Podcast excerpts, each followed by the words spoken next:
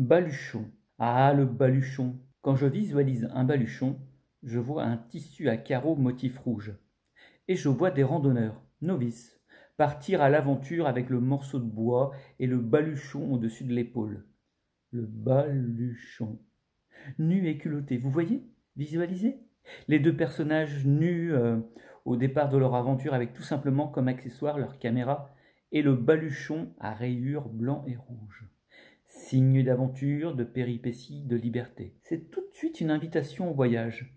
Mais un voyage peu organisé, où toutes les imprévus, les rencontres inimaginables peuvent arriver, te subjuguer, te renverser d'émotions. Le baluchon.